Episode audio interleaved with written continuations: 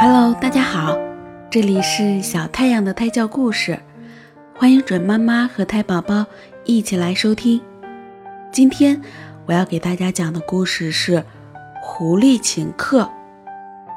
有一天，一只狐狸请一只鹤吃午饭，它用豆子做了一些汤，盛在一个浅平的碟子中。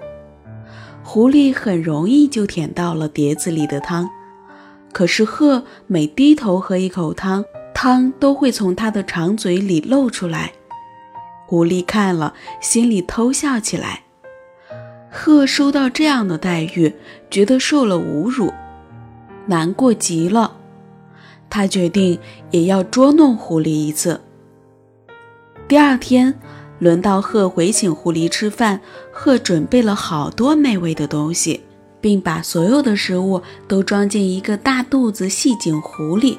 壶颈细长，鹤很容易就能把嘴伸进去享用美味，而狐狸却没办法吃到，因为它的嘴巴根本就伸不进去。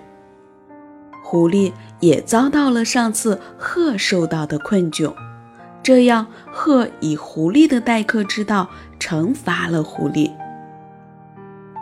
好了，今天的故事讲完了，感谢大家的收听，希望胎宝宝在妈妈肚子里乖乖的哦。晚安，我的朋友们，晚安，我的小太阳。